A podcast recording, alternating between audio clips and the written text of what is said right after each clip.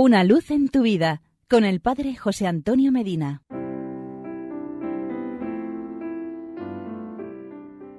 Queridos amigos y hermanos, la fe, la fe diligente, la fe viva, es una vuelta sin reserva hacia Dios.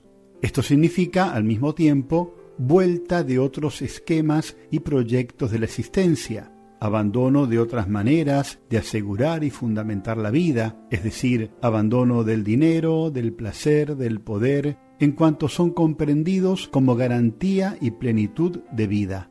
La fe es la actitud que decide que Dios sea completamente Dios, que le otorga el honor que le corresponde. Así se entienden las palabras conversión y penitencia, que consisten en renunciar libremente a todos los ídolos falsos que se presentan como dioses a los ojos insensatos del hombre moderno, valores relativos que se presentan como absolutos.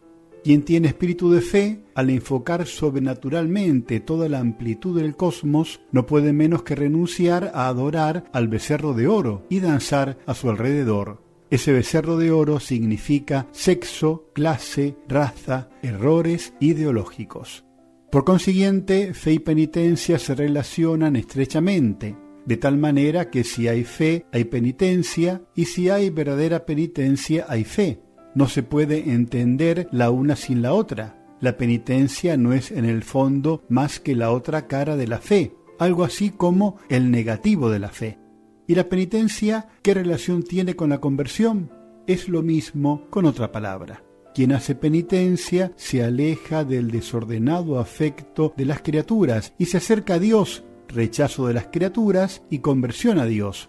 Le da las espaldas al pecado, al desorden y se encara con Dios de frente. Ahora bien, para lograr esta conversión es indispensable un esfuerzo, una lucha, una violencia, porque naturalmente nadie deja el placer, nadie se mortifica. Para actuar de esta manera es indispensable una fe profunda. Esta es la razón por la cual el santo es un hombre completamente creyente, porque el santo, al ver lo invisible, constantemente se está remozando interiormente. Pero nadie crea que la fe es incredulidad ingenua o candidez inocua y poco crítica. No, fe y pensamiento crítico no son contradictorios, sino que van indisolublemente unidos. Una fe sin este elemento crítico sería insípida, habría perdido su fuerza. Pero cuidado, nadie se llame engaño. La renovación de la fe no podrá llevarse a cabo ni por conservación de una mentalidad que rechaza todo raciocinio, ni tampoco por la aceptación sin raciocinio, es decir, sin crítica, de todas las nuevas corrientes de pensamiento. En otras palabras, la fe se acrecentará, hablamos del espíritu de fe, en la medida en que se acrecienta la vida interior, la cual es imposible sin la penitencia, sin purificación, sin conversión, sin oración, sin humildad, sin unión con Dios. Sin esto, la renovación en la fe es un absurdo, es un imposible. Y porque es muy bueno estar juntos, hasta mañana y que Dios nos bendiga. Una luz en tu vida, con el Padre José Antonio Medina.